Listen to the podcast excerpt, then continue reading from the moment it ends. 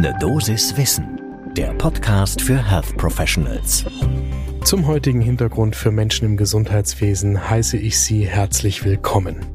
Es geht um das Neugeborenen-Screening.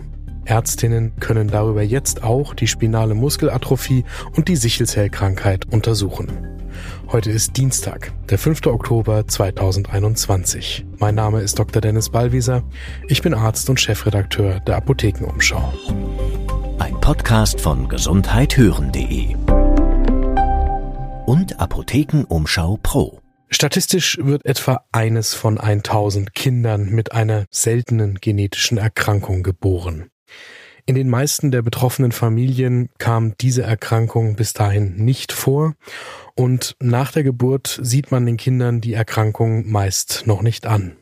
Wenn man aber die Krankheit nicht früh genug erkennt und dann auch nicht entsprechend behandeln kann, dann können die betroffenen Kinder zum Beispiel häufiger schwere Infektionen durchmachen oder ihre Organe werden geschädigt. Es kann auch passieren, dass sie körperlich oder geistig behindert sein werden oder gar versterben. Denken Sie dabei zum Beispiel an die Hypothyreose, die Phenylketonurie oder die zystische Fibrose. Deshalb ist es so wichtig, dass Ärztinnen diese Krankheiten so früh wie möglich entdecken und falls möglich behandeln. Eine entscheidende Maßnahme, eine Reihe seltener angeborener Erkrankungen frühzeitig zu erkennen, ist das Neugeborenen-Screening. Die Eltern des Kindes müssen dazu einwilligen und die gesetzlichen Krankenkassen erstatten hier die Kosten. Im Labor werden wenige Tropfen Blut untersucht, die normalerweise bei der U2 entnommen werden.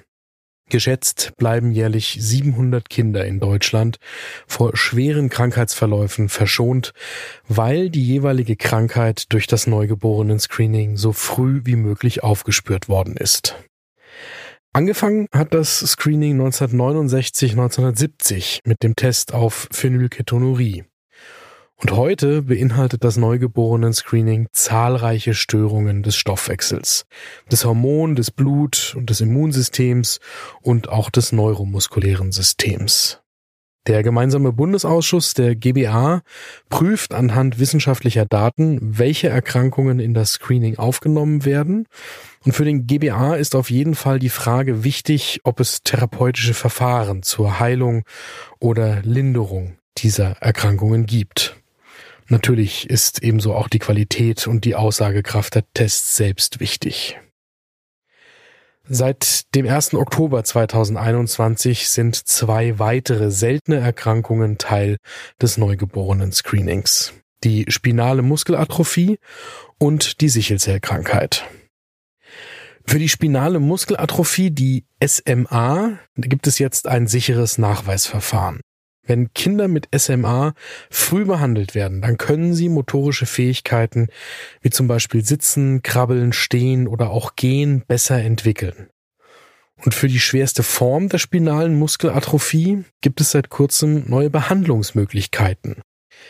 Die Wirkstoffe Nusinersen, Handelsname ist Spinraza, und das Biologikum Onasemonogene Abeparvovec Xioi. Handelsname ist Zeugen SMA und besser bekannt ist dieses Medikament als das teuerste Medikament der Welt. Im Idealfall soll hier eine einzige Dosis helfen, die ansonsten meist tödlich verlaufende spinale Muskelatrophie am Fortschreiten zu hindern, auch wenn Langzeitstudien da natürlich noch ausstehen.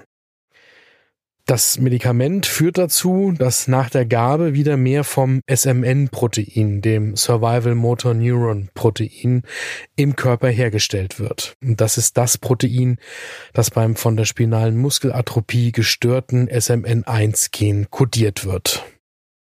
Jährlich kommen in Deutschland etwa 80 bis 120 Kinder mit spinaler Muskelatrophie zur Welt und mindestens die Hälfte dieser Kinder hat den Typ 1. Das ist die schwerste Form der spinalen Muskelatrophie.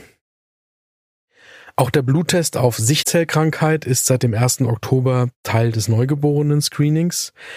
Das vom GBA beauftragte Institut für Qualität und Wirtschaftlichkeit im Gesundheitswesen, das IQWIC, hat zeigen können, dass wenn hier die Diagnose frühestmöglich gestellt wird, die Betroffenen besser medizinisch versorgt werden können. In Deutschland gibt es jährlich rund 150 Neugeborene mit der Sichelzellkrankheit. Das Fazit? Somit gibt es also jetzt 16 seltene genetische Erkrankungen, auf die Neugeborene gescreent werden können. Weitere werden sicherlich durch verbesserte Diagnostik und Behandlungsverfahren folgen. Falls Sie in Ihrer Praxis Schwangere betreuen, klären Sie sie bitte zum richtigen Zeitpunkt über dieses Screening auf. Erläutern Sie sensibel die Vorteile für das Neugeborene und die werdende Familie, ohne dabei Ängste zu schüren. Weitere Informationen zum Neugeborenen-Screening, sowohl zur SMA als auch zur Sichelzellkrankheit, gibt es auf der Website der Deutschen Gesellschaft für Neugeborenen-Screening und in der Elterninformation für das erweiterte Neugeborenen-Screening beim GBA. Auf beides verlinken wir in den Informationen zu dieser Folge. Haben Sie Themen, die Sie in diesem Podcast gerne hören würden?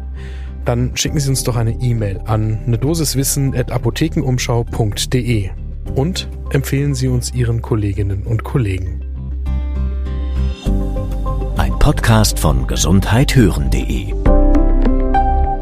und Apothekenumschau Pro.